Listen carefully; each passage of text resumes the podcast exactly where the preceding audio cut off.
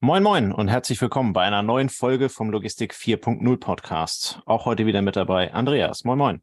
Hi Tobias.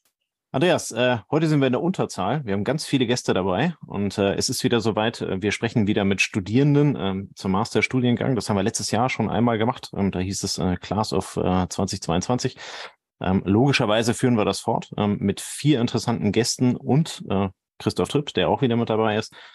Ähm, und äh, ja, ich würde jetzt einmal den Staffelstab an Christine übergeben, ähm, die sich einmal vorstellt und dann könnt ihr vier euch einmal der Reihe nach vorstellen, kurz erklären, wer seid ihr, woher kommt ihr und warum habt ihr euch für Logistik entschieden. Christina, dein Part. Ja, hallo von meiner Seite. Mein Name ist Christina. Ich komme ursprünglich aus der Gegend Nürnberg, bin quasi heimatnah geblieben mit dem Master in Nürnberg bin aktuell im dritten Semester, schreibe meine Masterarbeit zum Thema Bestandsoptimierung im Regionallager eines großen Logistik-Lebensmitteldiscounters. Äh, habe dort eben auch mein äh, duales Bachelorstudium gemacht und bin dort eben durch die Kühlhausoptimierung, wo ich an einem Projekt gearbeitet habe, schlussendlich auf die Logistik gestoßen und wollte das Ganze dann eben im Master vertiefen. Und so bin ich jetzt hier gelandet. Okay, cool. Der nächste ist Julian. Stell du dich doch bitte einmal kurz vor. Ja, auch von meiner Seite ein herzliches Hallo. Ähm, ich bin der Julian. Ich komme ursprünglich aus dem wunderschönen Mittelfranken vom Brombachsee. Ähm, ich bin im ersten Mastersemester und ja, habe jetzt gerade erst angefangen, habe ursprünglich eine Ausbildung zum Industriekaufmann gemacht, komme also schon ein bisschen aus der ähm, BWL-Richtung und da hat sich das dann erstens angeboten und zweitens ähm, war das der Part in der Ausbildung, der mir mit am meisten Spaß gemacht hat. Und dann bin ich da irgendwie hängen geblieben. Okay. Dann haben wir noch dabei Lena. Magst du ein paar Worte zu dir sagen? Also, hallo zusammen. Ähm, ich bin die Lena, ich bin 25 Jahre alt und stamme aus der wunderschönen Goldschlägerstadt Schwabach. Die liegt im Süden von Nürnberg. Und seit 2022 studiere ich im Master Studiengang Betriebswirtschaft an der Technischen Hochschule in Nürnberg mit Schwerpunkt Einkauf und Supply Chain Management und ja, aktuell belege ich eben das dritte Mastersemester und anschließend werde ich dann im vierten Mastersemester meine Masterarbeit beginnen. Mein Bachelorstudium in Betriebswirtschaft habe ich aber vorher an einer anderen Hochschule gemacht, und zwar an der Hochschule für angewandte Wissenschaften in Ansbach und dort auch erfolgreich abgeschlossen. Und auch das Thema Logistik bin ich eben durch eine Werkstudententätigkeit und eben durch mein Betriebswirtschaftsstudium gestoßen. Und mich hat das Thema Logistik einfach sofort begeistert und habe da dann meinen Studienschwerpunkt gelegt und möchte das Thema Logistik jetzt eben im Master vertiefen. Okay, vielen lieben Dank. Josephine, last but not least, ähm, stell dich doch bitte einmal kurz vor. Ja, mein Name ist Josephine Weiker, ich bin 25 Jahre alt und bin aktuell im zweiten Semester an der TH, an dem gleichen Master wie meine Kommilitonen vorher. Und davor habe ich erst äh, im Nordhessen, in der Nähe von Kassel, meine Ausbildung zur Industriekauffrau gemacht. Und dort habe ich dann in dem Unternehmen auch anderthalb Jahre, ein Jahr rund in der Logistik gearbeitet. Deswegen habe ich mich dann im dualen Studium also erstmal geografisch umorientiert nach Nürnberg, habe das bei AEG Electrolux gemacht, wo ich jetzt immer noch eine Werkstudententätigkeit mache. Und das duale Studium hatte auch den Fokus Supply Chain Management. Also hat sich das irgendwie seit der Ausbildung mit der Logistik und dem Supply Chain Management komplett durchgezogen. Ja, vielen Dank. Ähm, wir haben noch dabei Christoph, Professor Christoph Tripp. Ähm, hallo Christoph, ich glaube, äh, auf deine Vorstellung verzichten wir mal. Es gibt zahlreiche Folgen mit dir. Ähm, also vielen Dank, dass du dabei bist. Ja, vielen Dank, dass ich dabei sein darf. Ähm, ja, also auch von meiner Seite herzlich willkommen äh, an euch, Class of 2023 haben wir es genannt. Ähm, zum Einstieg, ihr habt es jetzt schon ein bisschen angerissen, ihr habt alle BWL studiert, seid jetzt im Masterstudiengang mit Schwerpunkt Logistik wenn wir noch ein bisschen zurückgehen, ähm, so nach dem Abi, warum habt ihr euch für den Weg entschieden, den ihr gegangen seid? Wir haben vorhin gelernt oder wir haben gerade eben gelernt, ähm, es sind ein bisschen unterschiedliche Wege, die ihr eingeschlagen habt. Vielleicht, dass ihr noch mal einen kurzen äh, Blick drauf gebt, wie war eure Entscheidungsfindung nach dem Abitur, wenn jetzt vielleicht der ein oder andere Abiturient oder wenn Eltern zuhören, was hat euch dazu bewogen, ähm, Richtung BWL zu gehen, Richtung Logistik zu gehen und den Master direkt ans Bachelorstudium anzuschließen? Vielleicht fangen wir mit Christina an. Ja, sehr gerne. Also für mich war eigentlich nach dem Abi klar, dass ich ein duales Studium machen möchte, aus diversen Vorteilen finanziell, wie auch äh, die Verknüpfung aus Theorie und Praxis.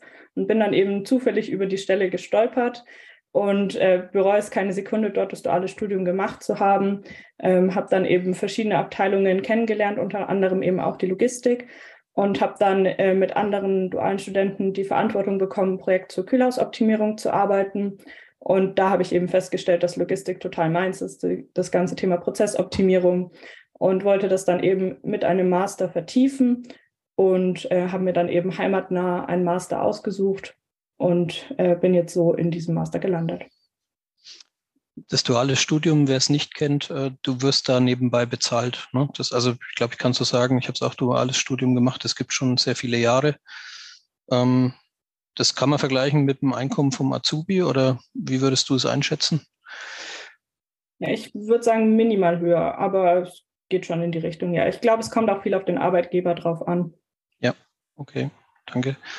Josephine, bei dir war der Weg ein bisschen ein anderer. Willst du mal deinen Werdegang nochmal beschreiben? Ja, also ich habe nach, nach dem Abitur, habe ich halt überlegt, ähm, wo es hingeht und mir für mich stand fest, ich will irgendwann mal in eine andere Stadt, aber dachte, nach dem Abi mache ich erstmal eine Ausbildung, um zu gucken, wenn ich irgendwo anders hingehe, um mich irgendwie weiterzuentwickeln, dass ich da dann auch einen Weg einschlage, auf dem ich mich sicher und gut fühle.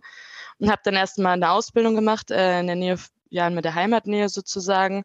Und das war eigentlich ganz praktisch, weil da habe ich mich auf jeden Fall persönlich weiterentwickelt, weil ich sag mal, frisch nach dem Abitur ähm, wurde man dann, kann man so ein Unternehmen und hat einfach unfassbar viele Erfahrungen gesammelt und wurde einfach auch viel selbstsicherer an dem Arbeitsumfeld. Das hat mir auf jeden Fall gut getan und deswegen bin ich danach dann sicher den Schritt in eine andere Stadt gegangen und auch mit dem dualen Studium.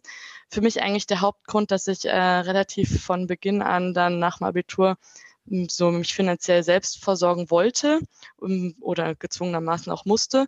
Und äh, deswegen kam ein duales Studium eigentlich total gut in Frage, weil da hatte ich ja, da hatte ich erstens den Praxisbezug von der Ausbildung weiter und diese finanzielle Planbarkeit und Sicherheit. Und danach äh, in dem Master äh, ja, da war es einfach so, ich wollte mich einfach noch ein bisschen mehr spezialisieren, ein bisschen mehr herausstechen, weil äh, ja, ein BWL-Studium, das weiß man ja, das haben sehr viele. Und da dachte ich, okay, irgendwie, wenn ich es nicht jetzt mache, wann dann? Wenn ich einmal im Berufsleben bin, dann ist es ja schwierig, nochmal komplett rauszugehen. Und deswegen, äh, ja, habe ich direkt den Master angeschlossen. Okay, danke. Ähm, Julian, du hast auch eine Ausbildung direkt nach der Schule gemacht, glaube ich, ne? Genau, aber mein Weg war ein bisschen anders. Ähm, also er war ähnlich zu Josephins, aber ähm, mein Weg begann in der Realschule und ähm, da habe ich dann ein Praktikum gemacht und dann kam ja die Einsicht, dass äh, ein Beruf auf jeden Fall zuerst mal sinnvoller wäre zu erlernen. Und da war ich dann im Bereich des Industriekaufmanns und habe da dann auch meine Ausbildung gemacht. Aber für mich stand schon während der Ausbildung fest, äh, das ist nicht das Ende. Äh, ich möchte auf jeden Fall weitermachen. Und dann ähm, habe ich nach der Ausbildung noch ein Jahr gearbeitet, bin dann ähm, auf die BOS, also in Bayern gibt es die BOS, wo man dann ähm, das Fachabitur oder auch das allgemeine Abitur nachholen kann. Ähm, das habe ich dann eben gemacht, mein allgemeines Abitur nachgeholt und da mir der BWL-Bereich schon sehr gut lag auch, was sich dann auch in den Noten dementsprechend niedergelegt hat, ähm, wollte ich auch in dem Bereich weitermachen. Ähm, schon mit dem Ziel, dann irgendwann in Logistik oder Einkauf, vielleicht sogar in eine Kombination daraus zu gehen. Und im Master, äh, im BWL, im Bachelorstudium, wie Josephine auch schon gerade gesagt hat, ähm, hat sich schon gezeigt, naja, es machen sehr viele und dass man dann eigentlich einfach aus der Masse heraussticht, ähm, war dann auch mein Ziel, den Master zu machen, aber auch einfach, um die theoretischen Grundlagen zu haben, um vielleicht auch andere Herangehensweise an äh, Probleme zu erlernen und dass man dann einfach im Job das ganze Wissen schon von der Theorie auf die Praxis vielleicht ein bisschen umsetzen kann und äh, Probleme auch vielleicht anders angeht.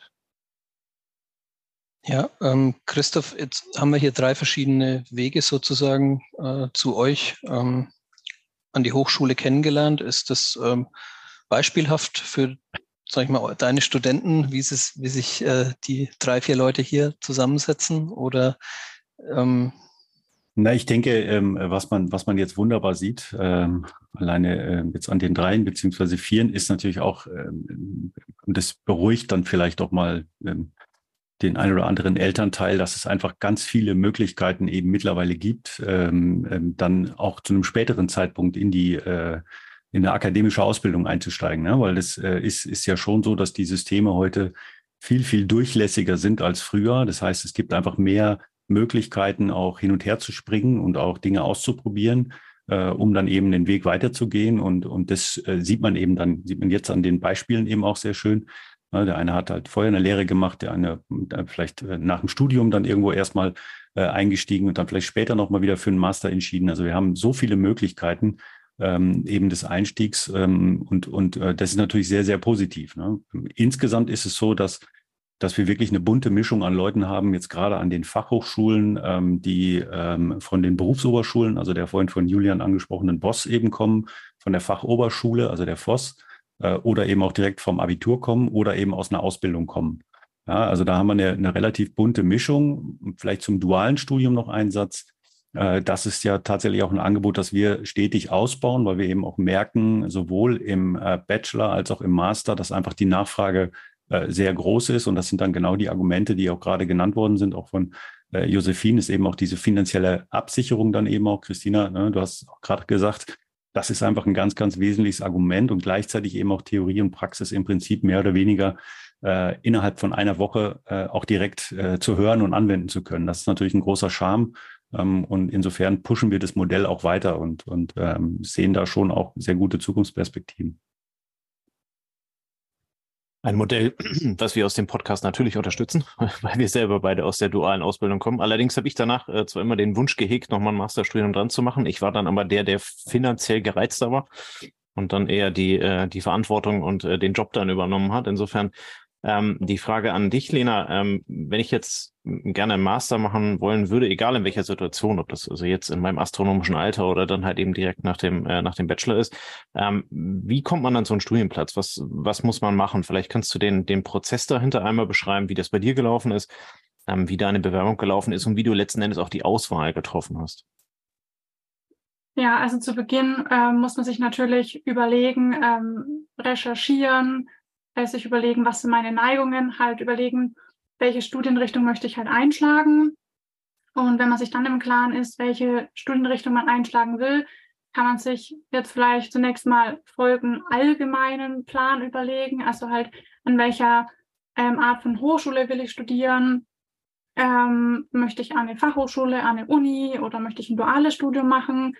Dann muss man halt eben gucken, an welchen Orten wird der Studiengang überhaupt angeboten und ja, bei in der Regel verschiedenen Angeboten muss ich mir halt dann überlegen, möchte ich zu Hause bleiben, also heimatnah studieren, äh, möchte ich weiter wegziehen oder möchte ich vielleicht sogar im Ausland studieren. Genau, und ich denke halt, das hängt auch natürlich mit der jeweiligen finanziellen Situation des Einzelnen zusammen.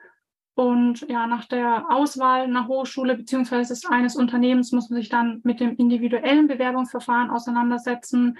Hier muss man halt auf Bewerbungsfristen oder halt ja, Bewerbungsvoraussetzungen wie zum Beispiel den NC achten. Und ähm, wenn die Studienplätze jetzt begrenzt sind, dann können eben auch nochmal Motivation schreiben oder ja, der Nachweis für zum Beispiel besonderes soziales Engagement verlangt werden. Und häufig werden auch Bewerbungsgespräche geführt. Ähm, ich habe mich zusätzlich ähm, zu Nürnberg auch noch in Regensburg beworben und da wurde zum Beispiel ein Bewerbungsgespräch geführt und auch ein Motivationsschreiben verlangt. Und grundsätzlich kann ich eben empfehlen, sich um einen Alternativstudienplatz zu kümmern, weil ja, schieflaufen bei einem Bewerbungsgespräch kann halt immer was. Ja, und wenn es gut läuft, bekommt man eben die Zusage von der Hochschule oder eben dem Unternehmen. Vielleicht kannst du noch mal zwei, drei Sätze dazu sagen, was der Unterschied der, der unterschiedlichen Hochvor Hochschulformen ist. Ähm, bei, der, bei der Auswahl, du hast gesagt, Unterschied, äh, ich weiß nicht, TH, äh, Uni, äh, so weiter. Ähm, was, was ist da im Zweifel das Ausschlaggebende? Genau, also halt wir ähm, Studierenden machen jetzt gerade den Master an der Fachhochschule und die Fachhochschule ähm, ist halt praxisorientierter meiner Meinung nach. Wir haben ja im Studienverlauf schon Praxissemester integriert und Unis sind, ja, würde ich sagen, eher der Fokus auf der Wissenschaft. Also ich weiß jetzt nur von Freunden, die an der Uni studieren, die haben zum Beispiel kein Praxissemester und bei denen werden keine Exkursionen durchgeführt etc. Also jetzt nicht so in den Studienverlauf integriert. Genau, bei einem dualen Studium, ähm, da studiert man halt, wie die Josephine schon gesagt hat, mit einem Unternehmen sozusagen zusammen und verknüpft direkt Theorie mit Praxis. Okay, vielen Dank. Ähm, bei der, bei der Auswahl hattest du gesagt, ähm, man, man geht auf die Uni ähm, oder beziehungsweise man schaut sich halt eben die Hochschule an, die Hochschulform. Ähm, dann schaut man auf die Inhalte. Christina, ähm, Frage an dich, hast du dir dann die, die unterschiedlichen Inhalte der, der Bewerbung, die du schreiben wolltest, nebeneinander gelegt? War das für dich sofort von, von vornherein klar oder ähm, gibt es überhaupt Unterschiede, ähm, worauf du da geachtet hast? Also ich habe mir schon genauer ähm, die einzelnen Module angeschaut, die es eben in dem jeweiligen Studiengang gibt, habe mir natürlich auch verschiedene Standorte angeschaut, verschiedene Hochschulen und dann auch eben geschaut, passen die Module zu dem, was ich überhaupt machen will. Also sind die Inhalte die, wie ich sie mir vorstelle, weil wenn ich mich dann am Ende auf irgendwas bewerbe, was ich eigentlich gar nicht studieren will, dann ist das eher ungünstig, dann muss man sich dann doch wieder umorientieren. Deswegen auf jeden Fall äh, hier die Empfehlung auf Passigkeit prüfen und dann äh, sollte eigentlich auch nichts schiefgehen. Ja, cool. Ähm, wir haben jetzt gelernt, man startet allgemein mit dem Bachelor in BWL, das habt ihr vorhin schon erwähnt. Dann kommt die Spezialisierung Richtung Supply Chain Logistik oder eben anderen äh, Fachgebieten. Ähm, was gibt's jetzt im Studienablauf aus eurer Sicht noch zu beachten? Oder vielleicht, wo hattet ihr selber so ein bisschen Fallstricke oder habt dann irgendwas nicht gedacht? Ähm, was, was haltet ihr da für, ja, was, was sind gute Tipps, auf was man achten sollte während dem Studienverlauf? Christina, vielleicht kannst du gleich weitermachen. Ja, also was äh, im Master besonders schön ist, dass man viel Gestaltungsfreiraum hat. Also die Vorlesungen sind so gelegen, dass man sich flexibel aussuchen kann, was möchte ich in welchem Semester belegen, wie viele Semester möchte ich überhaupt machen. Und das gibt dann eben auch sehr viel Flexibilität, auch hinsichtlich einer Werkstudentenstelle beispielsweise. Ähm, es gibt generell auch sehr viel Praxisbezug, was ich ähm, nicht erwartet habe, also so in Form von Exkursionen dass man dann doch mal irgendeine Firma besucht, irgendeine Messe besucht. Und die Professoren unterstützen da einen auch echt wirklich gut in allen Fragen und äh, zu allen ja, Themen, die man eben hat, die aufkommen. Josephine, hast du was zu ergänzen? Also ich muss schon sagen, dass es im Master deutlich anders ist, wenn man einfach eine andere Gruppengröße ist und es einfach viel individueller ist. Und das ist auf jeden Fall, also merke ich jetzt zumindest in diesem Studiengang, auf jeden Fall ein Vorteil, der sich, ja, der mir vom Vorhinein gar nicht so bewusst war und den ich jetzt aber sehr wertschätze. Okay. Ähm, Schaut es bei euch aus, Julian, Lena? Ja, was ich vielleicht noch ergänzen könnte, ist, das ganze Masterstudium ist halt viel kompakter als jetzt ein, Bachelorstudium ähm, von, der, von der Anzahl der Semester her. Und da glaube ich, muss man dann schon darauf achten, dass man nicht immer seine Vorlesungen schiebt und ähm, wirklich strukturiert vorgeht und sich einen Plan macht, wann will ich was machen, wann möchte ich meine Masterarbeit angehen, natürlich auch rechtzeitig ähm, Dozenten anfragen bezüglich äh, der Masterarbeit, dass man eben äh, betreut wird und ja, das hätte ich nur zu ergänzen gehabt. Lena, hast du noch was? Ähm, die anderen haben alle Punkte schon genannt, die ich auch nennen wollte. Ähm, ja, ich glaube, ich würde mich jetzt eigentlich nur wiederholen. Also ich finde Master okay. super praxisorientiert, viele Exkursionen, Vorträge, ganz viel Gestaltungsfreiraum. Genau, also okay, ja, wir haben alles schon gesagt. Ja, danke. Wir haben in der Vorbereitung also ein bisschen äh, drüber gesprochen und was mich da äh, schon äh, irgendwie, ja, so ein bisschen äh, was Klick gemacht hat, war die Zahl ne, vom Bachelorstudiengang in den Masterstudiengang. Christoph, kannst du da was zu der Verhältnismäßigkeit sagen? Die ist ja schon eklatant. Du meinst, was die Teilnehmerzahlen anbetrifft? Genau, genau. Ja, ja das wird wahrscheinlich auch in jeder Hochschule ein bisschen anders sein. Ähm, ich, ich kann jetzt äh, für uns nur sprechen, jetzt in, in Nürnberg für die TH äh, wenn ich jetzt unseren, äh, also den Schwerpunkt, den ich äh, zusammen mit dem äh, Kollegen Gerd Hess belege äh, im Bachelor, da sind es, äh, ich sag mal, regelmäßig so zwischen 60 und 80 Studierende im, im Schwerpunkt. Das ist natürlich eine andere Gruppengröße und im Master, ich sag mal, sind wir so das von Semester zu Semester sehr stark schwankend, aber es, äh, es sind tatsächlich mal 10, 12, 15, 20, 22, 25, das kann schon auch sein. Das hängt, es ist wirklich sehr, sehr schwankend eben. Also es bewegt sich, sag mal, ganz grob so zwischen 15 und 20, so würde ich es mal sagen. Das heißt, es ist eine wirklich ganz andere äh, Gruppengröße, wo man natürlich dann auch didaktisch anders arbeiten kann. Ähm, das ist ja auch wichtig, wenn man äh, einfach vielleicht auch nochmal zur Erklärung äh, zwischen Bachelor und Master ist es natürlich schon so, dass im Bachelor schon sehr stark immer noch der fachliche Input im Vordergrund steht.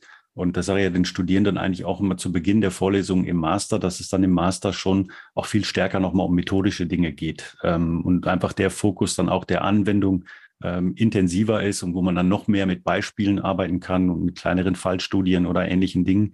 Ähm, das ist eben auch wichtig, weil man irgendwann ist dann auch äh, die Möglichkeit ausgeschöpft, dass man immer noch mehr fachlichen Input gibt, sondern dann geht es ja am Ende darum, dass man, ich sag mal so ein bisschen bildlich gesprochen, den Werkzeugkoffer mit dem, mit dem richtigen Werkzeug füllt und, und ja, die Studierenden dann lernen müssen, äh, was der richtige Schraubenschlüssel und die richtige Zange für die richtige Anwendung ist. Ne? Das ist dann am Ende äh, viel, viel wichtiger. Und das ist auch das, was bleibt. Ja, der, die fachlichen Dinge verändern sich permanent. Äh, klar ist da eine, eine, eine Basis, muss irgendwo da sein. Aber ich sag mal, die Frage, was ist jetzt das richtige, äh, das richtige Werkzeug und wie wende ich das richtig an, ähm, das ist etwas, was wirklich bleibt äh, und, und was man eben in, in ganz vielen unterschiedlichen Aufgabenbereichen dann später äh, im Handel, in der Industrie, in der Beratung, bei Dienstleistern dann eben auch anwenden kann. Und, und das kann man natürlich in kleineren Gruppen viel besser machen, ne? mit kleineren Präsentationen beispielsweise, diese Skills eben auch nochmal zu verbessern, einfach wie, wie kann ich äh, äh, zwei, drei Argumente in fünf Minuten Stand-up äh, vorbringen. Das ist das, was man später im Beruf können muss, ja, wo man eben auch nicht viele Chancen hat. Äh, so, also ich sag mal, da hat man viel mehr Möglichkeiten, auch, auch individueller Feedback zu geben und auch eine andere Beziehung zu den Studierenden aufzubauen. Ja. Ich glaube, da ist noch mal mehr Nähe da als im Bachelor in so einer großen Gruppe eben auch. Ähm, das, das ist mir, äh, mir immer ganz, äh, ganz wichtig und, und ich glaube, kann auch für meine Kolleginnen und Kollegen sprechen und wahrscheinlich auch für viele äh, andere an anderen Hochschulen, dass das einfach eine andere Art von, von, von Wissensvermittlung dann einfach ist. Okay, danke. Ähm, du hast es gerade schon angesprochen, Feedback. wir haben jetzt gesagt, wir machen jetzt mal eine Frage auch äh, an euch Studierende.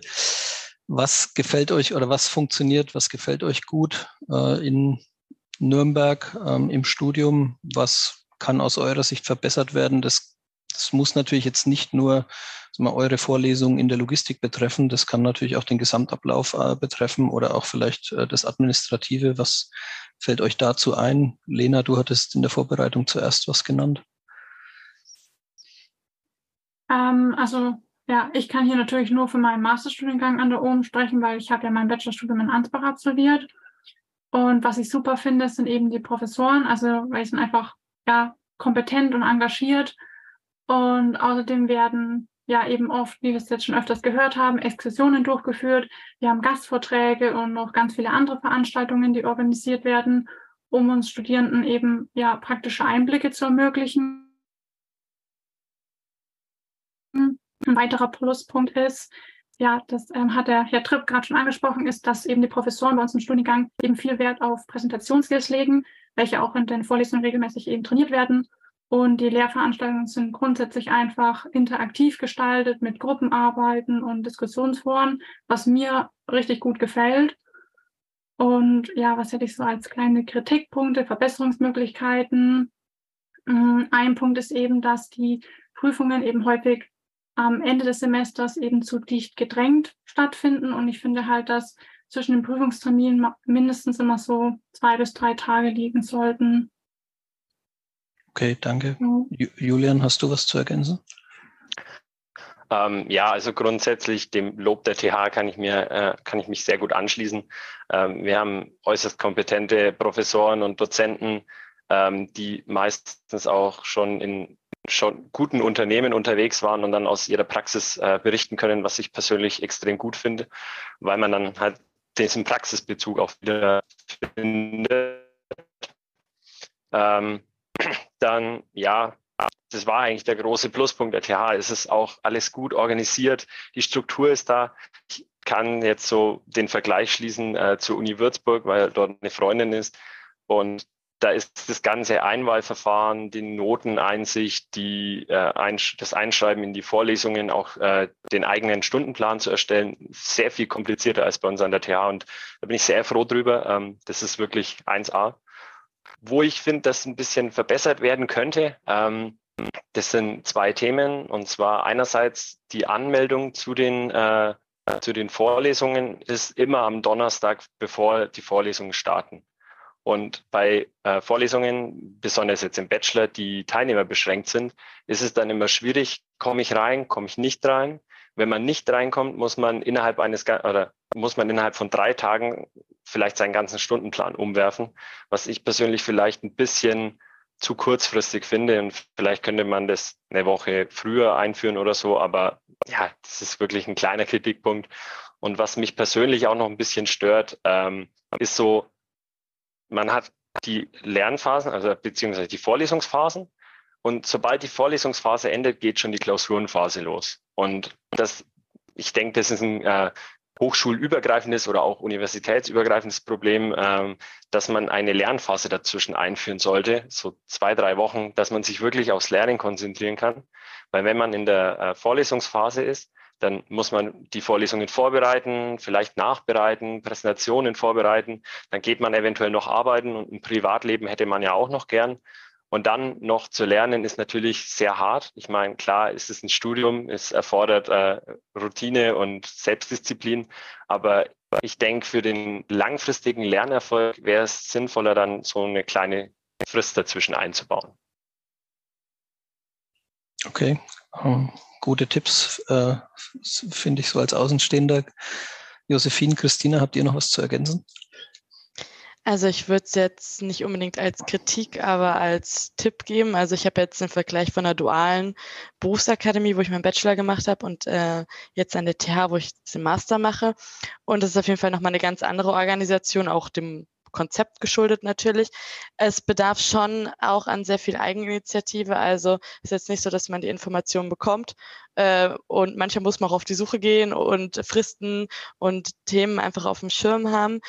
Und ja gut, doch ein kleiner Kritikpunkt. Also ich finde die Stundenplanerstellung nicht ganz so simpel wie der Julian, aber es ist auch natürlich eine eigene Meinung, ähm, weil äh, dieses Vorlesen, es gibt immer so ein Vorlesungsverzeichnis, steht immer alles drin und da muss man sich, wenn man da jetzt frisch an die Hochschule kommt, so ich jetzt erste Master, musste ich mich am Anfang auch erstmal reinfuchsen. Es geht dann, manchmal ist zwar nicht ganz klar, wird es jetzt angeboten, wird es nur im Sommersemester angeboten, da muss man manchmal noch ein bisschen, ja, in die Zeichen und sowas reinkommen, aber wenn man da einmal durchgeblickt hat, hat und sich damit beschäftigt, dann geht es. Also es bedarf einfach ein bisschen an Eigeninitiative, dass man sich in die ganzen Sachen und Systeme ein bisschen reinfindet und reinfuchst. Aber letzten Endes wollt ihr ja auch irgendwann mal eine logistikverantwortungsvolle Position übernehmen. Ne? Äh, da kann man euch dann ein bisschen auf die Praxis vorbereiten. Naja, also kann ich vollkommen nachvollziehen, alles gut. Ähm, nur, ja, muss man, äh, also, oder vielmehr, das, das gehört ja dann irgendwo halt eben letzten Endes mit dazu. Ihr sagt, ähm, diese, diese praktische Anwendung findet ihr sehr gut. Ähm, da seid ihr dann quasi mehr oder weniger mit drin. Ähm, äh, Christina, Frage an dich. Ähm, du bist so wie ihr alle auch ähm, eine äh, von denjenigen äh, generell gesehen, die direkt nach dem, ähm, nach dem Bachelor den Master hinten dran machen. Was war deine persönliche Motivation, das genau so zu tun und nicht so wie ich erst ins Berufsleben zu starten und sich 20 Jahre später zu fragen, warum habe ich es nicht gemacht? Das ist aber nur meine persönliche Meinung. Ähm, teil doch gerne deine mit uns. Ja, bei mir war es eben so, dass ich mir dachte, okay, wenn ich jetzt äh, mit Bachelor abgeschlossen habe, irgendwie der Master, der baut direkt darauf auf, die Inhalte knüpfen meistens aneinander an, es sind vielleicht teilweise sogar die gleichen Inhalte. Deswegen ist es vielleicht sinnvoll, da direkt anzuschließen und nicht irgendwie eine Pause reinzubringen, die dann eben allen alles wieder vergessen lässt. Ähm, so ist eben die Theorie dann noch frisch im Kopf und man kann dann gleich im Master weitermachen, ist noch routiniert vom Studium, hat eben die ganzen äh, Prozesse, die ganze Eigeninitiative noch mit drin. Und ähm, ja, der Master bei uns ist jetzt auch nicht so lang. Wenn man in den Regelstudienzeit abschließt, sind es drei Semester, da kann man das gleich noch im Anschluss machen. Nur an der, ähm, an der Stelle macht ihr das auch, also machst du das auch im dualen Studium? Also arbeitest du dann nebenbei auch Vollzeit oder ähm, wie wird das gemacht? Weil gerade dieser finanzielle Aspekt dahinter hat ja dann, hat ja dann auch eine gewisse, ein gewisses Schwergewicht in der persönlichen Planung. Also jetzt im Master, der ist ähm, nicht irgendwie berufsbegleitend, also es ist ein Vollzeitmaster. Und äh, ich denke, viele von uns werden dann eben auch, so wie ich, äh, eine Werkstudententätigkeit nebenbei haben, die sich aber ganz gut mit dem Master vereinbaren lässt. Okay, cool. Josephine, ähm, wie ist dein Standpunkt dazu? Magst du das auch erzählen? Ja, also ich habe mich auch äh, nach meinem dualen Studium hätte man natürlich auch die Chance, irgendwie Vollzeit in das Unternehmen einzustarten, äh, zu starten nach einem Bachelor, aber ich habe mich dann doch nochmal für eine äh, für einen Master entschieden mit einer Werkstättentätigkeit, einfach weil man ja, ich glaube einfach diese Struktur kennt. Beim, Voll beim Vollzeitjob ist es, man kommt nach Hause, man hat danach frei und auch das Wochenende. Und ähm, sich davon nochmal zu entwöhnen äh, und dann die Nachmittage und Abende eventuell doch mal mit ein bisschen mehr Lernen und sowas aufzubringen und dadurch vielleicht weniger Zeit für andere Dinge zu haben, ist ein Punkt. Und ähm, ich glaube auch natürlich auch der finanzielle Aspekt, wie eben schon mal kurz genannt. Wenn man voll verdient, hat man vielleicht und andere finanzielle Verpflichtungen und Verantwortungen, die auch mit dem zunehmenden Alter meistens immer mehr werden.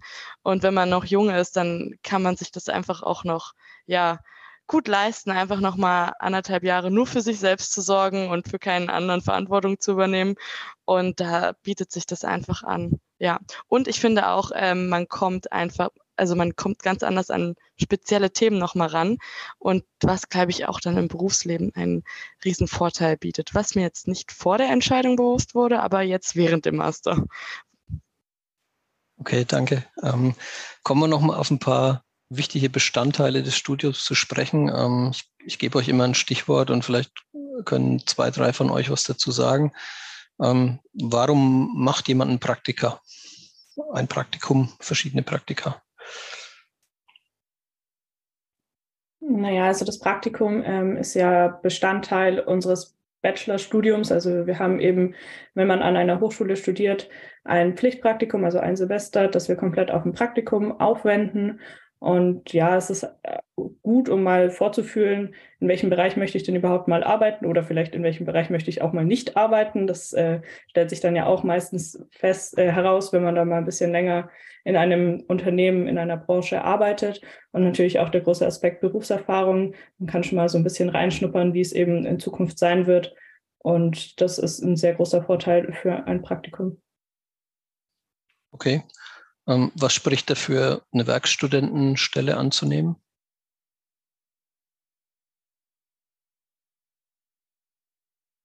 Ja, da würde ich einfach mal was zu sagen. Also ich habe mich ganz bewusst für eine Werkstudententätigkeit entschieden, weil man dann einfach äh, einfach schon Fuß in der Tür hat in einem Unternehmen, die einen kennen, die einen vielleicht auch schon fördern, wenn man da in einem Bereich ist, wo man vielleicht auch potenziell vielleicht mal anfangen möchte. Man sammelt Erfahrungen äh, und Praxiserfahrung, wissen wir alle, ist in einem Lebenslauf einfach super wichtig, weil äh, das viele Arbeitgeber einfach erwarten. Und wenn man dann schon mal irgendwie ein paar Leute in den Unternehmen kennt, auch Netzwerken kann, dann ist es vielleicht auch einfach die Jobfindung einfach eine andere am Ende. Und natürlich kann man dadurch äh, auch seinen Lebensunterhalt einigermaßen selbstständig finanzieren. Das kann ich sagen, das klappt auf jeden Fall ganz gut. Und ähm, was natürlich nur sagen muss, es ist ein Zeitaspekt. Wenn man jetzt überlegt, man hat fünf Module im Semester, das würde ich sagen, ist so der Standard. Wenn es ein volleres Semester ist, vielleicht auch mal sechs, dann sind das schon so an die 20 Stunden oder mehr. Und dann noch ein 20 Stunden Werkstättenjob und dann noch lernen, braucht schon ein gewisses Maß an Selbstorganisation und Disziplin. Okay, Ergänzungen von jemandem? Also vielleicht kann ich das von meiner Seite auch nochmal ergänzen. Ähm, ich bin ja auch viel draußen unterwegs und äh, spreche eben viel mit, ähm, mit unterschiedlichen äh, Praktikern auf unterschiedlichen Ebenen. Und ich glaube, äh, ich kann das nur auch nochmal äh, verstärken und unterstützen, was jetzt gerade schon gesagt worden ist. Ähm, ich glaube, es geht gar nicht darum, den perfekten Lebenslauf zu haben. Ne? Das, das ist, glaube ich, heute gar nicht mehr so gefragt, sondern ähm, ich glaube, man muss irgendwo ähm, ja besondere ähm, ähm ja besondere I-Punkte setzen in seinem Lebenslauf, die irgendwie sowas Besonderes sind. Ja, irgendwie man muss anfangen. In, in, im, Im Marketing-Sprech würde man sagen, man muss so ein USP rausarbeiten. Ja, äh, das gilt eben auch für die für die Studierenden und das schaffe ich natürlich, indem ich einfach irgendwie mehr Dinge und interessantere Dinge mache als andere. Ne? letztendlich ist es ja dann doch ein Wettbewerb. Das äh, ist eben leider so. Ähm, und, und das bedeutet dann eben auch wirklich eine interessante Werkstudentenstelle äh, zu haben. Und das ist wahrscheinlich mit, äh, mit einer, mit, natürlich mit einem, mit einer guten Note im Studium, aber dann eben auch ähm, letztendlich mit einer praxisbezogenen Masterarbeit ähm, das sind dann einfach Dinge, die man in die Waagschale werfen kann, die wieder nicht so viele gemacht haben, wo man wieder irgendwo ähm, dann doch eher zu einer kleineren Auswahl, zu einer Elite vielleicht in Anführungsstrichen gehört, Ähm, das halte ich schon für unglaublich wichtig. Ne? Insofern ähm, möglichst äh, studienbezogen, möglichst themenbezogen das auch zu machen. Und ähm, das, was ich so höre, eben auch was die Bezahlungen anbetrifft in vielen Bereichen, ähm, ist es eben auch so, dass es auch wirklich mittlerweile sehr gut bezahlt wird. Und, und wie Josephine gerade schon gesagt hat, äh, man dann eben auch die Möglichkeit hat, davon ja nicht üppig zu leben, aber, äh, aber dann doch äh, gut, gut zu überleben. Vom Zeitaspekt her, vielleicht noch äh, zwei Sätze dazu. Also ja, wenn man jetzt mal sagt, so 20 Stunden Vorlesung, 20 Stunden Arbeit sind dann, ist eine 40-Stunden-Woche. Ähm, wenn ich jetzt dann noch in unsere Modulhandbücher reinschaue, ne, ähm, Christina hat vorhin schon erwähnt, ne, man, vor, bevor man studiert, schaut man sich die vielleicht mal an. Äh, also was sind da für Vorlesungen, was sind da für Inhalte vorgesehen? Da stehen auch immer geschätzte Aufwandszeiten dahinter, ähm, die man für die Vorlesung, aber auch für die Vor- und Nachbereitung eigentlich verwenden sollte, ne, die eingeplant werden. Ähm, also die Präsenzvorlesungen sind ja eigentlich nur ein Teil ähm, der, der Arbeit, sondern im Normalfall kalkuliert man eben auch nochmal einen gewissen Aufwand für die Vorbereitung der Vorlesung, für die Nachbereitung der Vorlesung. Die Realität sagt mir, das macht keiner während des Semesters. Ja, da bin ich auch offen und ehrlich. Ähm, das, das glaube ich, würden die Studierenden überwiegend zumindest auch so teilen, dass das so ist. Ähm, aber das wird natürlich noch dazukommen. Ne? Also wenn man das gesamte Set nachher anschaut, ähm, dann ist das schon eine hohe Belastung. Ja, das äh, sollte man sollte man nicht unterschätzen und das ähm, ähm, geht dann vielleicht sogar über so eine normale 40-Stunden-Woche ähm, insgesamt äh, dann doch auch schon äh, deutlich hinaus. Julian, du hast vorhin äh, die Lernzeit erwähnt äh, als einen Verbesserungspunkt. Kannst du das so bestätigen oder wie siehst du es aus deiner Sicht, aus der Studentensicht? Ja, auf jeden Fall. Ich denke auch äh, 20 Stunden in der Woche und ich habe mich jetzt äh, intensiv auch mit Stellenanzeigen beschäftigt, weil ich selber auf der Suche war. Ähm, viele Firmen fordern dann doch 20 Stunden oder erhoffen sich 20 Stunden. Aber das ist neben dem Master, gerade neben dem Masterstudium meist fast nicht machbar, weil man dann eben auch Präsentationen vorzubereiten hat. Man muss sich dann doch vorbereiten, weil auch die Vorlesungen trotzdem anspruchsvoller sind als die im, im, im Bachelor vielleicht. Und ähm, ja, ich kann mich den beiden Vorrednern nur anschließen, dass, äh, dass man das auf jeden Fall nicht unterschätzen sollte und dann doch lieber in Anführungszeichen nur 15 Stunden arbeiten sollte als äh, 20 Stunden und dann aber vorn und hinten nicht mehr hinterherzukommen und dann das Studium, was ja eigentlich die Haupttätigkeit ist, äh, dann irgendwann zu vernachlässigen. Und ich meine, klar, man bekommt Geld und das sind äh, das ist auch toll, aber man sollte dann trotzdem das Studium äh, im Vordergrund lassen, würde ich mal sagen. Okay, dann habe ich noch ein letztes äh, Schlagwort sozusagen ähm, oder eine Frage. Welche Möglichkeiten gibt es, ähm, die Masterthesis zu organisieren? Da habt ihr im Vorgespräch auch äh, gesagt, es gibt unterschiedliche Möglichkeiten. Ja, vielleicht kann ich hier gleich mal was dazu sagen, weil ich ja schon mitten in der Masterarbeit äh, stecke bei mir hat es sich eben aus meiner Werkstudententätigkeit ergeben, dass ich eben das Unternehmen gefragt habe, wie es thematisch eben ausschaut, was könnte man denn so erarbeiten, bin dann eben selber auch mit ein paar Vorschlägen auf das Unternehmen zugegangen, habe gesagt, okay, das wäre ein interessantes Thema, äh, seht ihr das genauso? Und so hat sich das dann eben auch entwickelt. Dann ähm, kümmert, sich, kümmert man sich eben um einen entsprechenden betreuenden Professor, in meinem Fall eben Professor Tripp. Und ähm, genau so ergibt sich das dann, dass man eigentlich aus der Werkstudentenstelle heraus seine Masterarbeit, sein Masterthema findet. Ich glaube, Lena, bei dir war es so, du hast gesagt, du äh, schließt die Masterthesis dann an die Studiensemester an, oder? Genau, also ich äh, bin ja jetzt gerade im dritten Semester und schreibe dann im vierten Semester meine Masterarbeit und werde mich da auch voll auf meine Masterarbeit konzentrieren. Dann möchte ich gerne mit einem Unternehmen zusammenschreiben und äh, grundsätzlich hat ja jeder Student ähm, die Entscheidung, was er machen möchte. Also möchte ich eine Theoriearbeit schreiben. Also ähm, genau, da kann man sich ja selber ein Thema überlegen oder mit dem Professor zusammen. Oder möchte ich eine praxisbezogene Arbeit, also mit einem Unternehmen zusammenschreiben.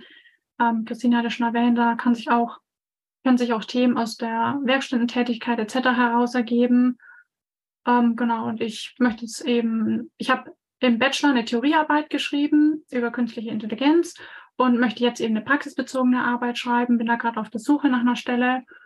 Und äh, grundsätzlich kann ich eine Empfehlung ähm, aussprechen, und zwar, dass man sich, egal ob Match, äh, Bachelor oder Masterarbeit, man soll sich auf jeden Fall ein Thema suchen, welches einfach einen wirklich interessiert, äh, weil man sich ja mit diesen mehreren Monate intensiv auseinandersetzen muss. Ja, danke. Ähm, Christoph, hast du aus der Professorenrolle noch Empfehlungen für die Thesis? Ja, die Studierenden kennen ja quasi meine Empfehlung, weil ich ähm, äh, eigentlich in jedem Semester äh, das, das eigentlich auch immer vorstelle. Ne? Und ich äh, habe schon auch so ein, also ich würde es vielleicht noch ergänzen, was jetzt gerade gesagt worden ist. Also für mich gibt es immer so drei grundlegende äh, äh, Typen von Arbeiten. Ähm, zwei sind gerade genannt worden. Also das ist die, die reine Theoriearbeit. Ähm, ähm, das ist eine Möglichkeit. Ähm, man hört schon so ein bisschen an meinem Tonfall, das äh, würde ich selber jetzt nicht empfehlen, ne? für den Master definitiv nicht, ähm, weil man sich damit einfach zu wenig differenziert und, und weil man damit auch zu wenig zeigt, äh, dass man transferfähig ist von Theorie auf Praxis. der, der Extremfall oder der Gegensatz äh, sozusagen dazu wäre dann wirklich eine eine Arbeit in einem Unternehmen zu, zu schreiben, so wie das jetzt äh, Christina eben macht. Ähm, also eine konkrete Problemstellung, die vom Unternehmen gegeben wird, die dann mit uns abgestimmt wird, eben, ähm, wo man eben versucht, mit, mit konzeptionellen Handwerkszeug eben eine, eine praxisorientierte äh, ähm, Fragestellung, Herausforderung irgendwie zu lösen. Und da gibt es ein Riesenfeld dazwischen, zwischen Theorie und Praxis. Das ähm, sind die so typische empirische Arbeiten, wo man Befragungen macht, wo man Cases analysiert, wo man äh, Selbsttests macht, ähm, ähm, äh, ja, Umfragen eben, ähm, Interviews oder sonstiges eben auch macht und versucht eben dadurch sich eine, eine, eine empirische Datenbasis zu, äh, zu schaffen. Ne? In dem, Im Unternehmen hat man die quasi ähm, vorgegeben aus den Daten des Unternehmens und den Prozessen des Unternehmens. In der Empirie schafft man sich das selber. Ähm, ne? Das ist ja mal die Frage, wie, wie viele Leuten spreche ich, über was spreche ich, ähm, wie viele Leute befrage ich, wie viele Selbsttests mache ich, wenn ich irgendwas online bestelle und, und, und, und eine Performance bewerte oder, oder. Ähm, und, und das ist schon sehr wichtig. Ne? Das sind sozusagen ähm, diese drei Möglichkeiten. Und zu dem, warum das wichtig ist oder was da wichtig ist, ich nenne eigentlich immer drei Punkte, ähm, an denen man sich orientieren soll. Einen hat äh, Lena gerade auch schon gesagt, äh, der steht ganz weit oben auf der Agenda. Äh, es muss eine interessieren. Die Masterarbeit ist bei uns aktuell tatsächlich, äh, hat man neun Monate maximal Zeit dafür. Also da kann man richtig tief in ein Thema einsteigen. Heißt aber auch, man steht jeden Morgen damit auf und geht jeden Abend damit ins Bett. Und ähm, wenn es einen nervt, ist es, ihr wisst es alle selber von Projekten, äh, solche Projekte, wo man schon morgens aufsteht mit einem dicken Hals, das, das wird nicht gut. Ja, und das ist eben bei der Masterarbeit ganz genauso. Das zweite ist, ähm, man, man muss überlegen, bringt mich dieses Thema, das Unternehmen, die Untersuchung, die ich da mache, äh, bringt die mich weiter in meiner beruflichen Entwicklung? Also ist die passig zu meiner beruflichen Entwicklung? Das ist für mich immer der zweite Punkt sag mal so, wenn ich jetzt äh, ähm, irgendeine ganz spezifische Fragestellung über den Stückgutumschlag behandle, aber ich möchte dann später irgendwie ähm, äh, zu Siemens oder zu Bosch gehen äh, und, äh, und irgendwie Produktionslogistik machen, dann ist das irgendwie, macht das keinen Sinn. Ja, also das sollte irgendwie passig sein. Und das dritte ist, äh, und ähm, das sollte man auch nochmal mit berücksichtigen, äh, ist dann schon die Frage, ist das Thema wirklich auch masterarbeitsfähig? Also ist es so, hat es so viel Umfang und, und so viel Anspruch, dass man die Frage eben auch wirklich konzeptionell analytisch bearbeiten muss und, und nicht irgendwie mit gesundem Menschenverstand besser beantworten könnte. Ja, das äh, glaube ich ist auch nochmal wichtig. Also die muss irgendwie auch einen gewissen äh, Gehalt haben, so also würde ich es mal sagen. Ähm, und das sind für mich so diese drei Punkte, die man abklopft.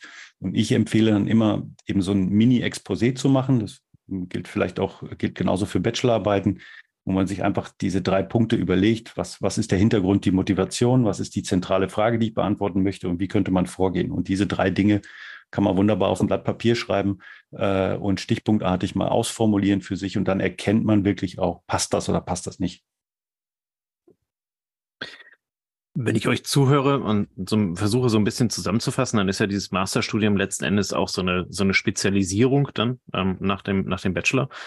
Ähm, ihr habt alle eure, eure Motivation dahingehend beschrieben. Ähm, wir hatten das Thema Werkstudentenpraktika, was ja dann auch immer in diesen, wie soll man das sagen, äh, in diesen Bereich reinkommt. Äh, ich schaue halt eben in viele Bereiche rein und kann für mich dann viel schneller entscheiden, ob das was für mich ist. Ne? Also während eines Praktikums, während einer Werkstudententätigkeit, sei es für ein halbes Jahr oder kürzer oder länger, ähm, kann ich halt eben in Unternehmen reinschnuppern, kann halt eben schauen, ist das Unternehmen eventuell was für mich, kann in Bereiche reinschauen und kann damit dann halt eben für mich ein Stück weit ähm, werten, passt das für mich, kann ich es da dann vertiefen und die Vertiefung wäre ja dann unter Umständen das, was du gerade sagtest, Christoph, ähm, dann halt eben und äh, diese, diese Masterthesis, die ich dann unter Umständen gemeinsam mit dem Unternehmen halt eben machen kann oder angelehnt an dieses. Ähm, damit haben wir so den, den, den Master-Part so ein bisschen, ein bisschen bearbeitet. Ähm, für uns wäre dann als, als nächste Frage noch sehr spannend, ähm, wie geht's denn für euch nach dem Studium weiter? Habt ihr da äh, schon eine konkrete Vorstellung davon, ähm, was, was als nächstes passieren soll? Christina, vielleicht magst du starten? Ja, gerne. Also auf jeden Fall ist es, glaube ich, erstmal wichtig, dass man ähm, langfristig irgendwie einen sicheren Job hat. Ähm, für mich persönlich ist es so, dass ich gerne heimatnah irgendwo bleiben möchte, aber wir haben da ja mit dem Standort Nürnberg eigentlich doch äh, relativ gute Chancen gegeben. Ähm, ich wäre auch offen dafür, mal in andere Branchen reinzuschnuppern als den Handel, in dem ich jetzt ja fünf Jahre gearbeitet habe. Und ich denke, dass man eben auch durch den Master, den wir gemacht haben, dass man da auch das Handwerkszeug hat, äh, auch mal in andere Branchen reinzugehen, als das, was man bisher vielleicht kennt. Okay, also auch dieses, äh, dieses Probieren und schauen, ob es dann halt eben irgendwo anders dann funktioniert. Ähm, Josephine, ähm, hast du eine Einstellung dazu? Ja, also ich versuche mich auch gerade durch mal verschiedene Werkstättentätigkeiten und vielleicht auch durch nochmal Wechsel, nochmal meine Erfahrungen ein bisschen zu erweitern und zu schauen, wo jetzt doch die berufliche Zukunft dann am Ende hingehen soll, weil ich würde sagen, ich, Supply Chain Management beziehungsweise ja Logistik, Supply Chain Management und Einkauf heißt unsere Vertiefung. Das ist ja mehrere Bereiche und ähm, in welchem Bereich ich dann am Ende wirklich doch gehen will, gut, das kann man, das das ganze Leben ja noch ändern, aber jetzt mal starten will, das versuche ich gerade so ein bisschen herauszufinden und ähm, ja, in welche Richtung einfach mein Interesse am meisten gehen. Aber ähm, ja, deswegen. Und dann schaue ich, in welchem Bereich ich dann mal nach meinem Master in einem gut, guten Jahr wahrscheinlich ein bisschen mehr einsteigen werde. Hoffentlich in einem Unternehmen, was ich dann vielleicht schon kenne oder ja,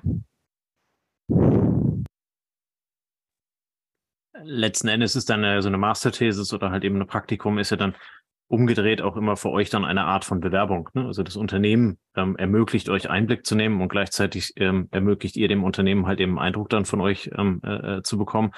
Ähm, daran angeschlossen ähm, die Frage Julian an dich. Ähm, welche Erwartungen habt ihr an, an einen zukünftigen Arbeitgeber? Also was ist, was ist eure einerseits eure Forderung an den, an den Arbeitgeber, aber was, was bringt ihr gleichzeitig mit? Also was, was könnt ihr dem an, an, an Mehrwert da mitgeben? Naja, grundsätzlich würde ich sagen, ähm, was ich erwarte, ist einfach einen Job, der auch zukunftssicher ist. Ähm, ich denke, das ist für jeden klar, das möchte jeder. Ähm, aber auch, dass das äh, Unternehmen vielleicht auch innovativ ist und sich auch in äh, Richtung der CO2-Neutralität dann äh, entwickelt also ich spreche jetzt für mich speziell, ich würde halt schon gern irgendwas mit Transportlogistik zu tun haben, weil ich das ganze Thema mega spannend finde, wie sich das Ganze entwickeln wird. Ähm, wo geht die Reise hin? E-Lkw, Wasserstoff-Lkw, wie entwickelt sich auch die Luftfahrt? Und ähm, genau da wären eben auch meine Erwartungen dahingehend, dass da ähm, das Unternehmen sich damit intensiv beschäftigt, müssen sie ja jetzt dann auch äh, für die Zukunft. Ähm, was erwarte ich noch vom Arbeitgeber? Ganz wichtig, was ich jetzt auch in meiner eigenen Berufserfahrung äh, erfahren durfte, das Thema Wertschätzung. Ähm, dass mein Arbeitgeber meine Arbeit auch wirklich wertschätzt ähm, oder nicht nur meine, auch die meiner Kollegen, dass jeder im Unternehmen äh, gleichgestellt wird und wertgeschätzt wird für das, was er tut, dass es eben nicht nur Kritik hagelt, sondern auch mal wirklich Lob für gute Dinge. Ähm, und das wären so die, meine größten Erwartungen eigentlich an den Arbeitgeber. Mhm. Okay, vielen Dank. Dina, wie sieht es bei dir aus? Was äh, erwartest du vom Unternehmen und äh, was meinst du dem Unternehmen mitbringen zu können? Ja, also ich würde mir auf jeden Fall wünschen, dass mein zukünftiger Arbeitgeber eben ein offenes Ohr für Verbesserungsvorschläge und neue Ideen hat und diese ja dann halt auch ernsthaft in Betracht zieht und ich möchte mich einfach ja im Unternehmen gehört und wertgeschätzt fühlen.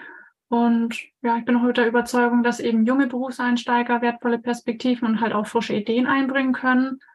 Und äh, würde mir auch eine offene Kommunikation in Bezug eben auf konstruktive Kritik, aber halt eben auch in Bezug auf Lob wünschen. Und ähm, hätte natürlich auch gern die Möglichkeit, mich dann im Unternehmen weiterzubilden. Und ja, ich denke, den Punkt faire Entlohnung ähm, darf man jetzt auch nicht außer Acht lassen.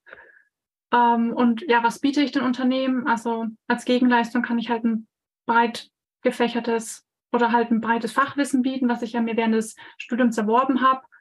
Und ähm, ja, mein Ehrgeiz ermöglicht mir eben auch, mich schnell neue Themengebiete, in neue Themen einzuarbeiten. Das habe ich auch schon während meines Praktikums festgestellt. Und ja, werde halt meine Fähigkeiten und mein Wissen bestmöglich in Unternehmen einbringen, genau. Okay, vielen Dank. Josephine, gleiche Frage an dich. Ähm, was oder welche, welche Erwartungen hast du an deinen zukünftigen Arbeitgeber und äh, was bringst du mit? Ja, ich denke, das geht so ein bisschen beides einher, weil ich glaube, gerade wir Masterstudenten oder generell junge Leute, wie die Lena das eben auch schon gesagt hat, wir haben Potenziale, die oft von Unternehmen, wenn man nicht schon mal jahrelang in einem Job gearbeitet hat, äh, ja, ein bisschen verkannt werden. Dabei kann man sich eigentlich relativ, also kann man sich, wenn man die Motivation und die Disziplin hat und die wir auf jeden Fall durch das Studium ja haben, ähm, kann man sich schnell in Jobs reinarbeiten und findet vielleicht auch nochmal neue Wege und Gedanken und dass das von Unternehmen einfach gesehen wird und nicht äh, durch zu wenig Berufserfahrung irgendwie, dass man dadurch die Absagen kassiert, weil das ist irgendwie dann doch ein bisschen ärgerlich, wenn man so viel Muße in seinen Bildungsweg investiert und gleichzeitig aber auch Erfahrung sammelt. Und ja, grundsätzlich finde ich aber auch das Persönliche mit einfach auch spielt eine super große Rolle, weil man kann sich fachlich natürlich sollte man viel äh, mitnehmen und auch sollte ja man vorankommen, aber das Persönliche darf in einem Unternehmen einfach finde ich auch nicht fehlen, dass man da auch eine ja eine Basis hat und vielleicht auch die gleichen und ähnliche Werte vertritt. Und was ähm, ja ich dem Unternehmen bieten könnte, es ist natürlich klar, das fachlich, die Qualifikation ist eine Sache, aber vielleicht einfach auch nochmal eine andere Motivation. Man hat vielleicht nochmal andere Aspekte von der Uni. Man beschäftigt sich vielleicht mit Themen, die ein Unternehmen vielleicht gerade noch nicht so auf dem Schirm hat, einfach weil man doch up to date ist.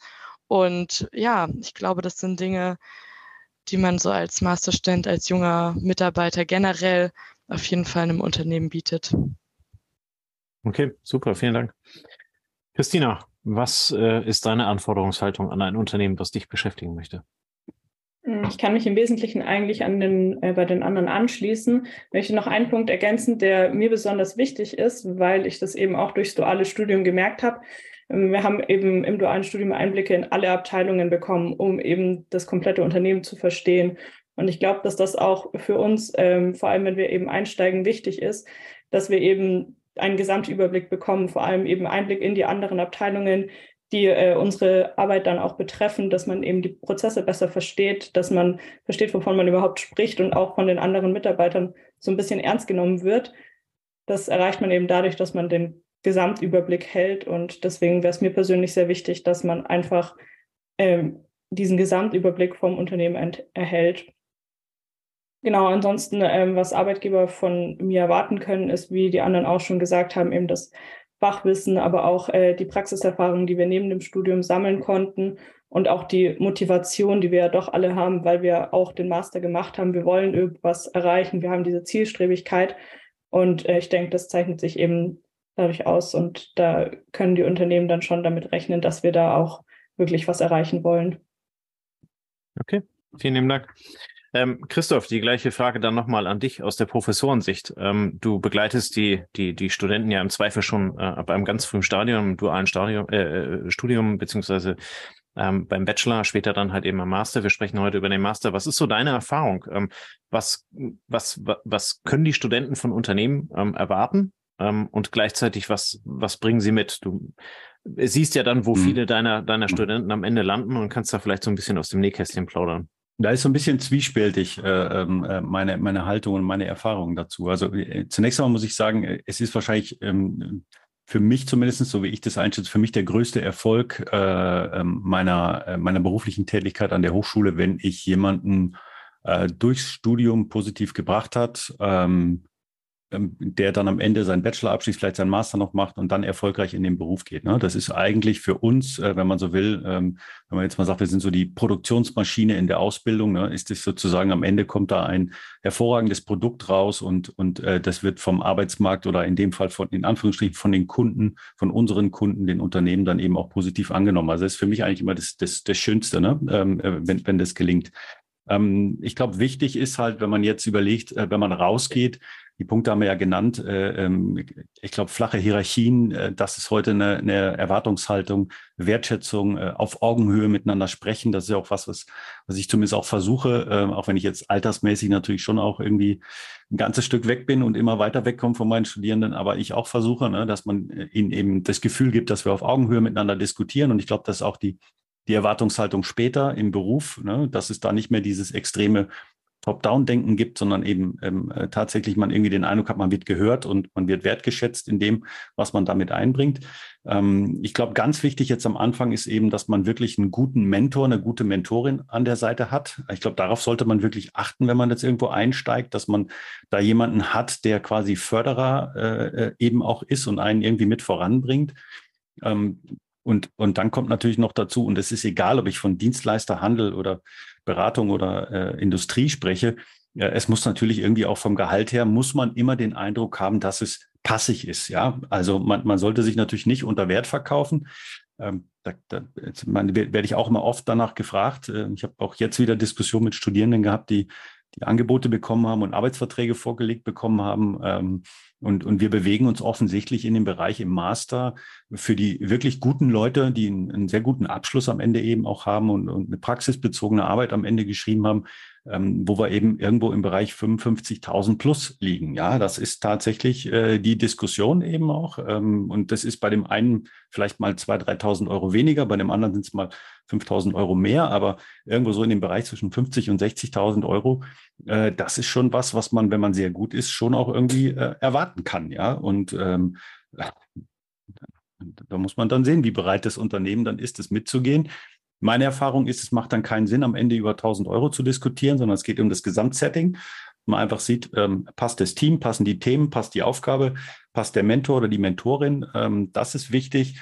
Aber das Gehalt muss schon auch stimmen, weil wenn ich jeden Tag irgendwo hingehe und sage, ich werde hier unter Wert, ich verkaufe mich hier unter Wert, das ist kein guter Startpunkt für eine zufriedene äh, äh Tätigkeit eben dann auch, die ich dann jeden Tag ausführe. Ne? Und also das sind schon so Dinge, die Heterogenität wird immer größer. Ich nehme jetzt mal ein Extrembeispiel. Ich habe tatsächlich eine Studierende, äh, zu der ich auch immer noch äh, Kontakt halte, weil wir immer wieder Anknüpfungspunkte haben.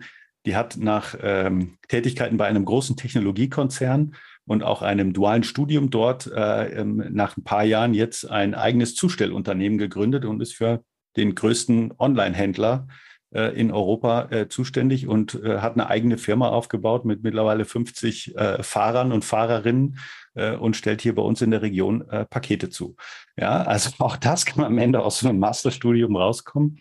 Äh, ist vielleicht echt ein Extremfall, aber wir haben so ziemlich alles dabei. Ja, also insofern, das ist ja das Tolle und gleichzeitig auch das Schwierige. Dabei neide ich auch die Studierenden nicht, die Möglichkeiten halt in dem Fachbereich Logistik, Einkauf, Supply Chain Management. Frau Walker hat es gerade auch gesagt, die sind so unglaublich groß, ähm, dass man sich erstmal vieles offen halten muss, aber irgendwann muss man natürlich mal einen Tod sterben und sich entscheiden und sagen, da fange ich jetzt mal an äh, und dann probiere ich es aus. Und ich glaube, die Zeiten der Karrieren, wo man irgendwie 10, 20, 25 Jahre in einem Unternehmen äh, äh, verbleibt, die sind jetzt ohnehin vorbei. Ähm, also man muss da eh eine andere Art der Offenheit, äh, glaube ich, heutzutage äh, irgendwie auch, auch mitbringen. Ja, also insofern, das ist ja alles nicht für die Ewigkeit. Ne? Das ist, geht erstmal darum, einen Top-Job zu haben, und der Julian sagt es vorhin ganz schön, letzter Satz, äh, ähm, der sagt es vorhin ganz schön, ich will irgendwie auch ein Unternehmen haben, für das ich stehe, ja. Also wo ich, wo ich wirklich ein Stück weit auch stolz drauf sein kann und sagen kann, das ist eine coole Marke, die, die achten äh, auf die Umwelt, die achten auf ökologische und soziale Nachhaltigkeit irgendwie. Ich glaube, diese Dinge werden immer wichtiger werden, ne? dass man, dass man das irgendwie mit berücksichtigt, äh, weil keiner will irgendwie bei einem bei einem, bei einem Schmierfinken in Anführungsstrichen arbeiten, der ständig negativ in der Presse ist. Also irgendwie das sind schon auch Dinge, die äh, heute in der Social Media Welt unglaublich wichtig geworden sind. Ja, und ähm, also das sind alles so Punkte, ne, wenn man das so zusammennimmt, dann, dann bleiben doch noch ganz schön viele Unternehmen übrig, ne, die interessant sind.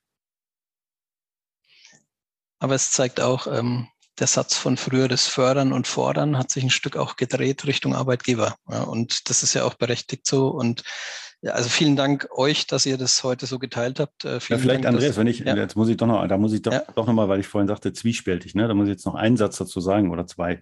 Äh, ich finde es trotzdem immer wieder überraschend im negativen Sinne, äh, wie wenig die Unternehmen eigentlich aktiv auf die wirklich richtig guten Studierenden äh, zugehen. Und ähm, ich meine, die Studierenden haben ja in Teilen die Erfahrung gemacht bei der Messe. Ne? Wir waren ja auf der Transportmesse und da haben sie ja auch gemerkt, äh, ja, also das sage ich mal so die Begeisterung insgesamt ähm, ähm, ähm, neutral war, ja, um es mal so zu formulieren.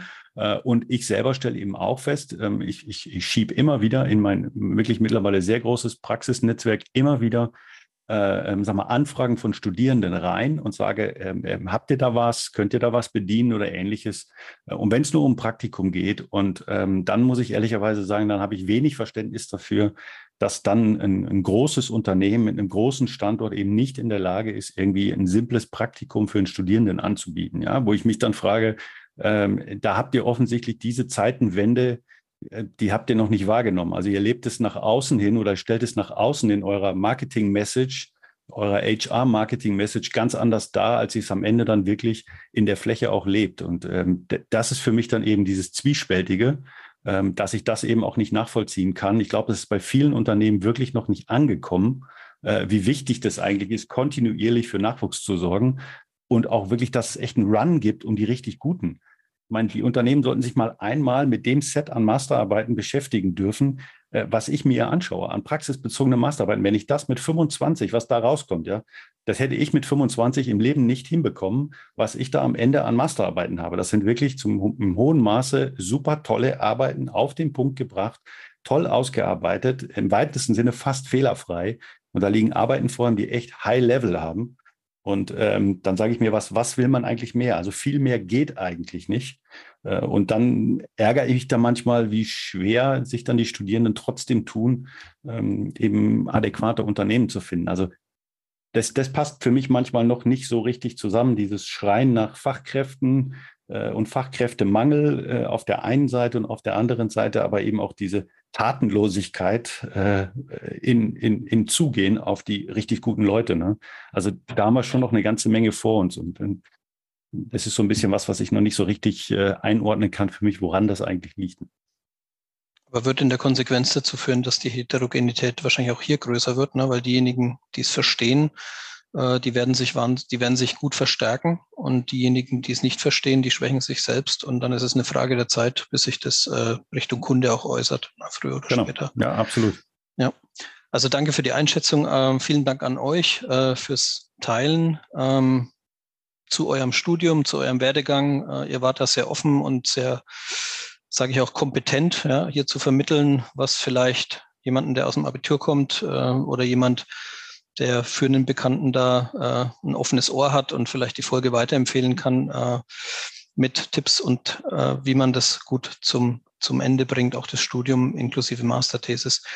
Wir beschließen die Folge, äh, wie jede Folge, auch bei euch äh, mit einer, mit unserer Abschlussfrage. Ähm, welches Buch, welcher Film, welcher Podcast, welches Medium, ihr könnt nennen, was ihr wollt, welche Inspiration hat euch in eurem Studium, in eurem Werdegang, in eurer Entwicklung irgendwo einen Impuls gegeben, den ihr gern mit unseren Hörern teilen möchtet? Ähm, Christina, du stehst als Erster in der Vorbereitung. Was hast du mitgebracht? Ja, also ich bin eigentlich der Meinung, dass man Inspiration überall finden kann. Also man muss einfach nur mit offenen Augen durch die Welt gehen und aber auch verschiedene Quellen miteinander verknüpfen. Also es gibt so viel Input, den man sich irgendwo holen kann, zum Beispiel auf Messen, äh, durch verschiedene Vorträge. Der BVL bietet da immer ganz viele schöne Sachen an. Es gibt auch verschiedene LinkedIn-Seiten, wie zum Beispiel die Lebensmittelzeitung, ähm, die eben auch nicht nur über Lebensmittel informiert, sondern generell auch allgemein über den Handel. Also da gibt es so viele Informationen, da kann man sich einfach mal durchklicken durch verschiedene Seiten und dann findet man da überall irgendwo eine Inspiration. Okay, danke. Julian, was hast du mitgebracht? Ja, ich wollte mich auch erstmal noch kurz bedanken, äh, dass ihr uns die Möglichkeit ge äh, gegeben habt, uns hier vorzustellen, ähm, bevor ich es am Ende vergesse. Äh, ja, und kann. also meine Inspiration oder was heißt Inspiration, was ich gern höre, äh, ist euer Briefing ähm, von diesem Podcast hier. Einfach weil wie äh, die Christine auch gerade schon gesagt hat, es gibt so viel Input äh, auf der Welt und so viele Nachrichten und das Briefing, das fasst einfach die wichtigsten nochmal zusammen. Das finde ich immer ganz cool anzuhören. Äh, Höre ich momentan immer auf dem Weg in die Uni in der Früh, weil äh, in der Früh, weil ich einen sehr langen Anweg habe momentan wegen Schienenersatzverkehr. Und da finde ich das immer ganz entspannt. Ähm, was ich noch empfehlen kann, ist die BVL LinkedIn-Seite, weil die da auch immer äh, schöne Beiträge posten und wenn man das nötige Kleingeld hat, äh, die DVZ. Ähm, aber wie gesagt, die ist kostenpflichtig, aber das sind eigentlich auch ganz coole Beiträge immer drin. Okay, danke. Lena? Also auch von meiner Seite vielen, vielen Dank, dass ich ähm, Teil eures Podcasts sein durfte. Und ich würde den Zuhörern gerne einen Podcast empfehlen zur Entspannung, einfach mal um abzuschalten. Und der heißt Geschichten aus der Geschichte. Und dann höre ich total gern auf der Fahrt in die Uni. Und ähm, genau, die erzählen einem coole, spannende Facts aus der Geschichte. Und ähm, genau, mir macht es einfach Spaß, ihnen zuzuhören. Und ich mag einfach die Art, wie sie diese geschichtlichen Fakten aufbereiten. Okay, vielen Dank. Und Josephine? Also ich konsumiere eigentlich immer so viel auf LinkedIn, was so alles für Studium angeht. Wenn man da durchscrollt, statt mal auf Instagram zu gehen, geht man halt ab und zu auf LinkedIn. Und das ist irgendwie ganz cool, weil wenn man schon ein paar Netz, ein bisschen im Netzwerk wen hat, dann steht da, gefällt dem, das gefällt dem. Und äh, ja, da kommen manchmal ganz interessante Posts und Artikel raus, die ja für ähm, das Berufsfeld und das Studium ganz interessant sein können, finde ich. Und so allgemein muss ich sagen, beziehe ich das meiste so von aus Instagram. Da gibt es auch ein paar interessante Seiten, ähm, wie jetzt zum Beispiel Quarks. Äh, ich weiß nicht, ob man das kennt. Ähm, und da hole ich eigentlich immer meine sozusagen Alltagsinformationen her.